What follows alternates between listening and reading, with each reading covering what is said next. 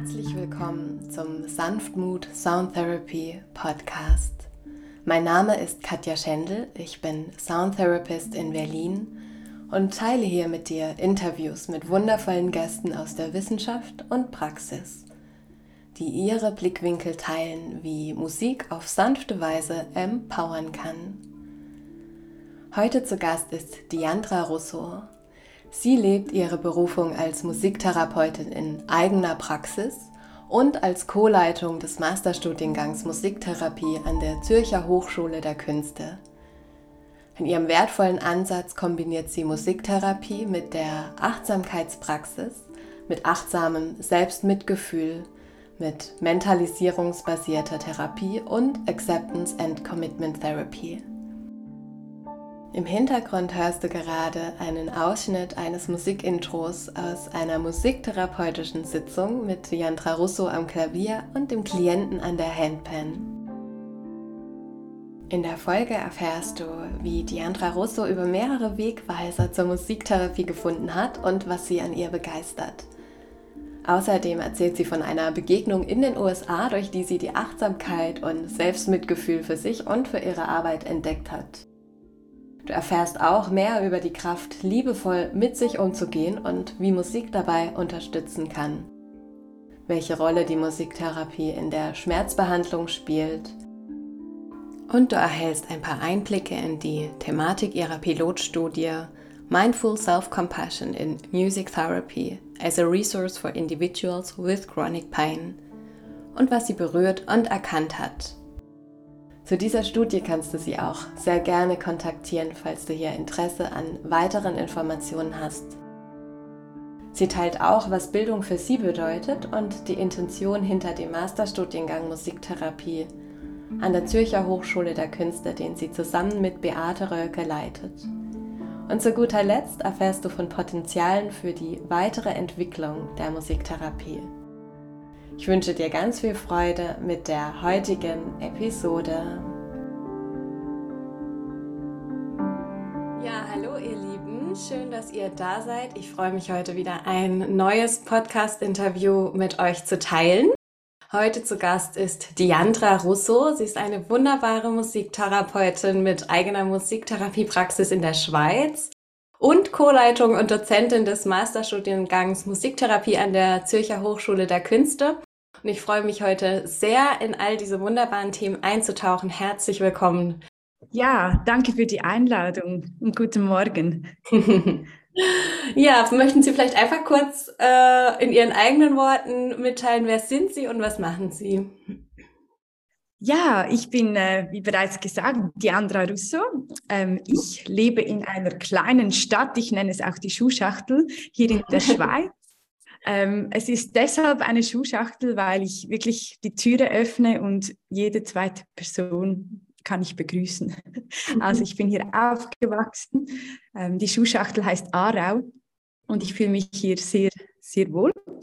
Aktuell arbeite ich, wie bereits schon erwähnt, als Co-Leitung an der Zürcher Hochschule der Künste in unserem Ausbildungsgang der Musiktherapie. Und ich habe jetzt in den letzten Wochen meine eigene Praxis eröffnet hier in der Schuhschachtel in Aarau, Musiktherapie Aarau. Und werde jetzt dann in den nächsten Wochen wieder in die Therapie einsteigen können. Ich freue mich darauf. Das klingt sehr schön und heimelig. Und ja, was hat Sie damals motiviert, den Weg der Musiktherapie zu gehen und was begeistert, äh, begeistert Sie auch heute noch an ihr? Mhm. Ja, die Musik war da definitiv ähm, schuld daran.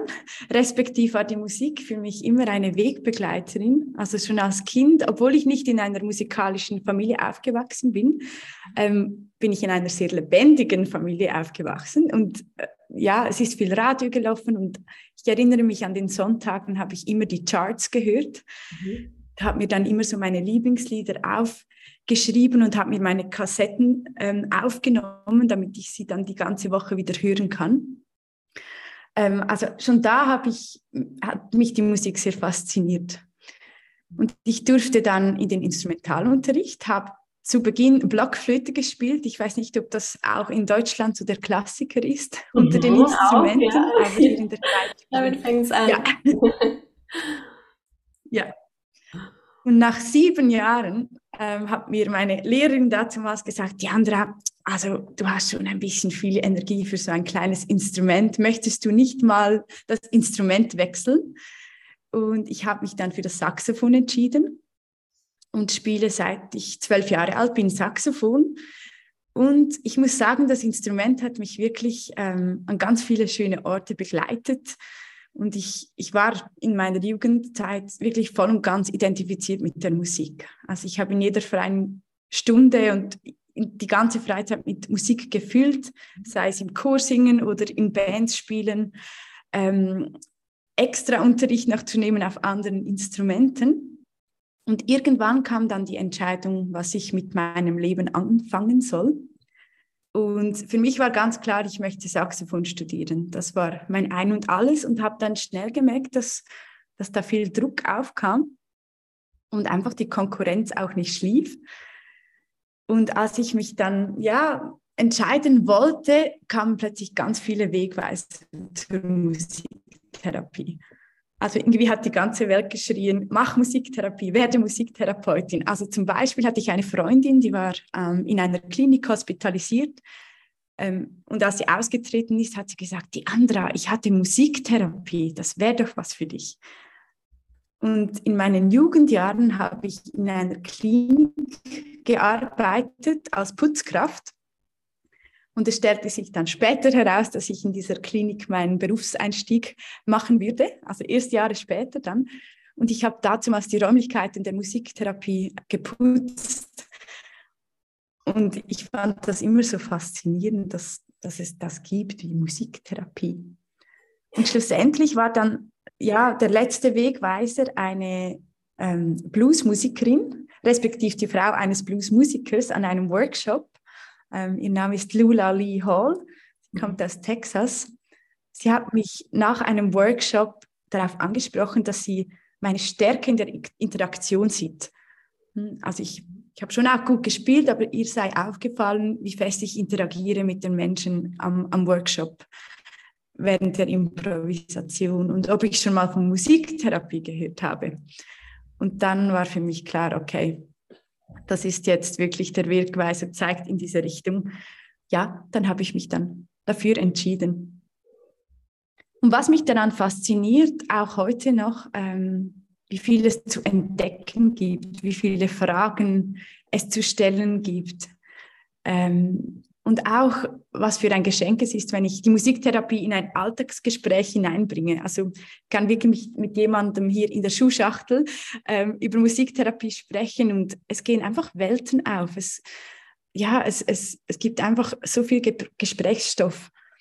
Und natürlich auch ähm, die vielen, ich nenne sie Music Therapy Moments mit den KlientInnen, mit denen ich arbeite. Mhm. Ja, das waren ja wirklich einige Wegweiser und äh, dann sind sie ja genau in ihrem äh, in ihrer Leidenschaft auch dann angekommen. Ich glaube, sie sind ja auch sogar in die USA gereist dann dafür, um äh, dort die Ausbildung zu machen. Ähm, ja, wirklich, wirklich äh, schön und man spürt auch äh, die Freude daran an dieser wunderbaren Arbeit und wie sie damit Menschen auch miteinander verbinden und ja, diese Lebendigkeit, die dabei aufkommt. Ja, ich liebe ja Ihren Ansatz. Inzwischen arbeiten Sie ja auch äh, innerhalb der Musiktherapie mit Achtsamkeit und Selbstmitgefühl. Wie sind Sie dazu gekommen? Ja, Sie haben ja bereits erwähnt, dass ich in den USA war. Ähm, ich habe mein Studium im Norden der USA gemacht, mein Bachelorstudium, und durfte nach der vierjährigen Ausbildung nach New Orleans gehen ähm, für ein langes Praktikum in einer Akutpsychiatrie. Und an einem Tag war da ein Workshop eines buddhistischen Mönchs, der auch als Psychotherapeut arbeitet. Er heißt Tim Desmond. Mhm. Und da habe ich das allererste Mal vom Thema achtsames Selbstmitgefühl gehört. Ähm, und er hat eine Geschichte erzählt, eine Parabel, die möchte ich gerne teilen, weil die war sehr wichtig dann für, ähm, für die Thematik meiner Masterarbeit. Er hat eine Geschichte erzählt von den zwei Pfeilen, Sie macht mal ein Beispiel, ich weiß nicht, ob Sie Auto fahren. Mhm. Aber für diejenigen von euch, die Auto fahren, vielleicht habt ihr auch schon mal eine Parkbusse kassiert. Und das ist wie der erste Pfeil, der einen trifft. Ach, eine Parkbusse. Das kann ja wirklich sehr ärgerlich sein. Und dann hat man oder ich hätte dann die Möglichkeit, das zu akzeptieren, aber sehr oft mache ich das dann nicht. Und dann ist eigentlich der Tag ja im schlechten Licht. Also dann, dann chitte ich noch den Kaffee aus, stolper noch über einen Stein, ähm, vergesse noch einen Termin und so weiter und so fort. Also ein Domino-Effekt Domino von Unglück. Und er beschreibt, dass dieser zweite Pfeil, ähm, das ist der Pfeil, den wir in der Therapie anschauen. Also der erste Pfeil, den können wir nicht kontrollieren. Das ist die Krankheit oder ähm, ein Schicksalsschlag, die, die, der uns trifft. Und der zweite Pfeil ist, wie wir damit umgehen. Und ich fand das so einleuchtend, äh, weil wir können ja die Krankheit nicht weg, wegmachen. Das ist nicht unsere Aufgabe. Aber dieser zweite Pfeil können wir lindern in der Therapie. Und mit diesem, ja, mit dieser Philosophie bin ich dann eigentlich in meinem Beruf gestartet und, und habe ja meine, meine Klientinnen unter diesem Aspekt ähm, kennengelernt. So, also das war mal die erste Begegnung mit, mit dem achtsamen Selbstmitgefühl. Ja, toll, wie äh, solche Begegnungen auch Wellen schlagen können und dann ähm, ja irgendwie auch ein gewisses Fundament bilden für, für den weiteren Weg. Äh, sehr, sehr schön die Geschichte und äh, ja, wie Sie da auch dazu gekommen sind. Mhm. Und ähm, ja, welche Kraft sehen Sie darin, liebevoll mit sich selbst umzugehen und wie kann dabei die Musiktherapie unterstützen? Ja, das ist eine sehr gute Frage. Also die Kraft sehe ich darin. Ähm, ich habe mir schon oft überlegt, wenn ich mit meinen Freunden und Freundinnen so umgehen würde wie mit mir selber, wäre ich sehr schnell sehr einsam wahrscheinlich, weil ich mit mir selber sehr, ja, sehr hart ins Gericht gehe. Und ich glaube, die Kraft, ähm, liebevoll mit sich umzugehen, ist ja, dass man sich selber eine gute Freundin ist. Ja, und ich glaube, ich habe über das Selbstmitgefühl auch zum Humor gefunden. Also nicht alles so ernst zu nehmen und auch im Hier und Jetzt zu sein. Ähm, ich hätte Grund genug mit meiner Pendenzenliste immer in der Zukunft zu leben. Aber schlussendlich erreiche ich im Hier und Jetzt wenig, wenn ich mit morgen beschäftigt bin. Und ich finde, da lebt eine sehr große Kraft. Also auch äh,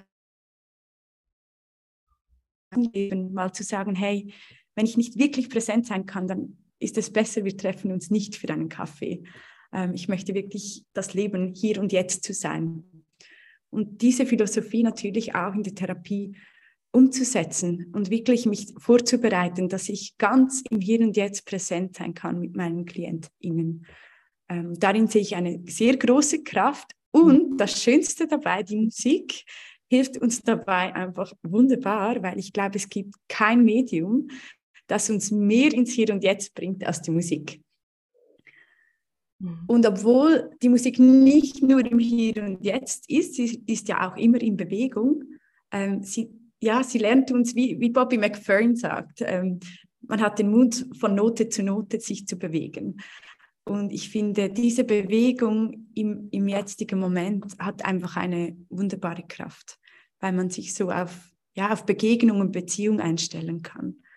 Mhm. Und da sehe ich diese Verbindung zwischen der Musiktherapie und diesem achtsamen Selbstmitgefühl ähm, als große Chance auch. Ja, da wird mir jetzt schon warm ums Herz. und das im Zentrum von der Begegnung steht, ob im Alltag oder auch äh, in der Therapie, ähm, ist es ein wunderbarer Fokus und das werde ich auch mal ausprobieren. Ähm, ja, durch diese Perspektive beim Musikspiel auch äh, ja vielleicht neue Erkenntnisse zu gewinnen. und sie arbeiten auch mit ähm, Menschen mit Schmerzen beziehungsweise in der Schmerzbehandlung und welche Rolle sp spielt hier die Musiktherapie in der Schmerzbehandlung? Ja, um dem noch ein bisschen Kontext zu geben, ich habe ähm, an einer psychosomatischen Klinik gearbeitet. Das war vor meiner Anstellung an der Hochschule. Ähm, und da war die Musiktherapie Teil eines interdisziplinären Behandlungsteams, also wirklich eine multimodale Schmerzbehandlung. Und die Musiktherapie war ein Teil des Kuchens. Also es war nicht das, das Ein und alles, aber es war eine, eine ergänzende therapeutische Maßnahme in dieser Behandlung. Ähm, die Rolle, die die Musiktherapie aus meiner Erfahrung in dieser Behandlung spielt, ist ein Ort, wo, ähm, wo der Schmerz, und das war oft der physische Schmerz, aber natürlich auch ähm, der Schmerz ist ein Multi, also ein, ein, ähm, ein ganzheitliches Thema, also auch der emotionale Schmerz, der da eine Rolle spielt und manchmal auch der biopsychosoziale Schmerz. Ähm, und ich glaube, die Musiktherapie war da ein Ort, wo, wo dieser Schmerz einfach mal sein durfte mhm. äh, oder vielleicht mal ausgedrückt werden darf mit Musik. Also wie klingt mein Schmerz?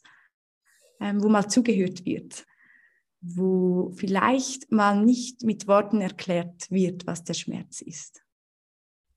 Die Musiktherapie in der Schmerzbehandlung generell jetzt außerhalb von meiner Erfahrung ist ähm, wird oft eingesetzt, auch um, wir wissen, dass die Musik den Schmerz ablenken kann, hm, dass die Musik auch, also der affektive Schmerz und auch der stressbedingte Schmerz lindern kann. Respektiv, wenn wir Musik hören, vielleicht kennen Sie das beim Sport, dass vielleicht ähm, ja, Ausdauersport plötzlich nicht mehr so schmerzhaft ist, weil wir unsere Lieblingsmusik hören, die uns und unseren Körper auch beruhigt und entspannt.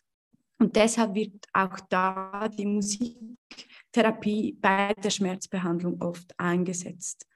Aber wir möchten ja jetzt bei chronischen Schmerzen nicht nur den Schmerz ablenken, weil der wird nicht verschwinden, der wird wiederkommen. Und meistens, wenn wir ihn wegdrängen, ähm, kommt er meistens umso härter zurück. Und deshalb ist das nicht das einzige Ziel, ähm, sondern in der Musiktherapie wirklich den Schmerz ganzheitlich zu betrachten.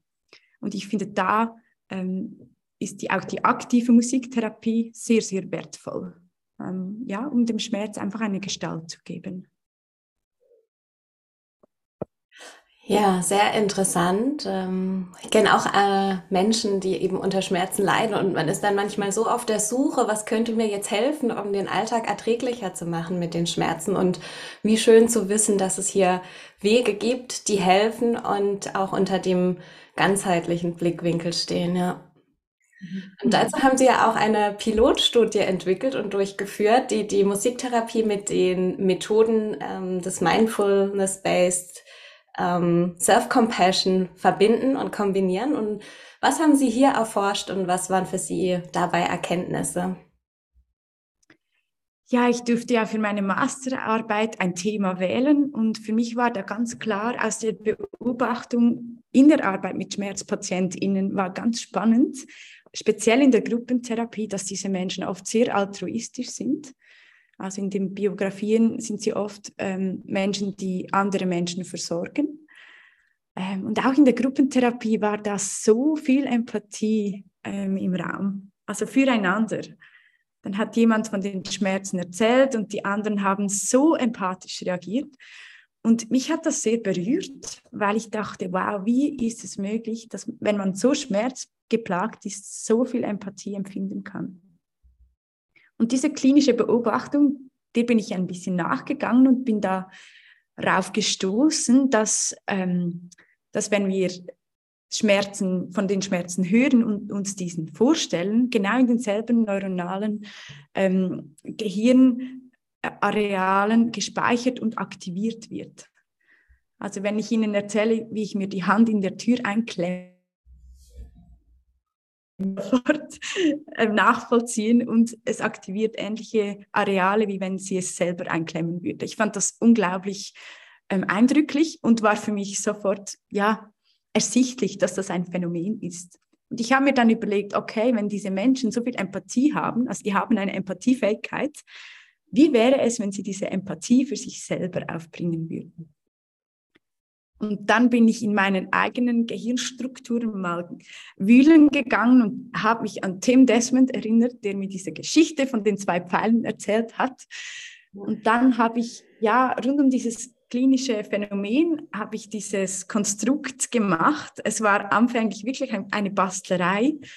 und habe mir gedacht, okay, wenn Menschen dieses Selbstmitgefühl entwickeln, ähm, liebevoller mit sich umgehen, sich verbundener fühlen mit, mit den Menschen, nicht mehr so isoliert sind und zu mehr Achtsamkeit kommen, vielleicht gäbe es da die Möglichkeit, zu mehr Akzeptanz zu gelangen, also Schmerzakzeptanz. Und ich war da auch geleitet von unserem multimodalen Behandlungsteam, weil wir haben auf unserer Abteilung das ACT-Modell ähm, im Behandlungsplan. Das ist die Acceptance and Commitment Therapy. Und wir hatten da wirklich versucht, die Menschen in ihren Werten abzuholen und sie zu mehr Akzeptanz zu führen. Und Akzeptanz heißt schlussendlich nicht äh, radikale Akzeptanz, sondern wie kann ich trotzdem ähm, aktiv sein, trotz Schmerzen? Ähm, wie kann ich diese annehmen, damit ich ja wieder wieder gesellschaftsfähig bin, also wieder arbeiten kann, wieder in Beziehung sein kann, ähm, nicht mehr so isoliert, in Verbindung. Und ich habe dann das eigentlich adaptiert in der Musiktherapie, weil ich ja finde, dass, dass diese zwei Konzepte sich eigentlich ähm, verschmelzen dürften. Und ich habe da auch immer sehr viel Kritik kassiert, weil man sagt mir oft, ja, braucht es in der Musiktherapie noch mehr Konzepte? Und ich möchte es so erklären, es ist die Musik, die primär ähm, die Therapie ist, aber das MSC, also das achtsame Selbstmitgefühl ist eine Haltung, die ich hineinbringe und Zielsetzung ist. Also das Ziel ist, ähm, wie kann ich das zum Thema machen, dass die Menschen eben in diesen Komponenten wie ähm, Freundlichkeit, Verbundenheit und Achtsamkeit ja wachsen können und das vielleicht zur, zur Linderung kommt. So, ja. Das ist ein ganz, ganz schöner Ansatz und äh, ja, toll, dass der auch in der Klinikwelt auch angekommen ist und äh, sie da auch so tolle Erlebnisse und Erfahrungen auch bereits damit machen konnten. Ja. Die ja. auch zeigen, es äh, ja, wirkt wirklich so schön. Mhm. Mhm. Ja, und Sie leiten zusammen mit der Beate Rölke den Masterstudiengang Musiktherapie an der Zürcher Hochschule der Künste, wo ich mich ja auch sehr freue, dass ich ab September hier auch dabei sein darf. Freuen uns auch.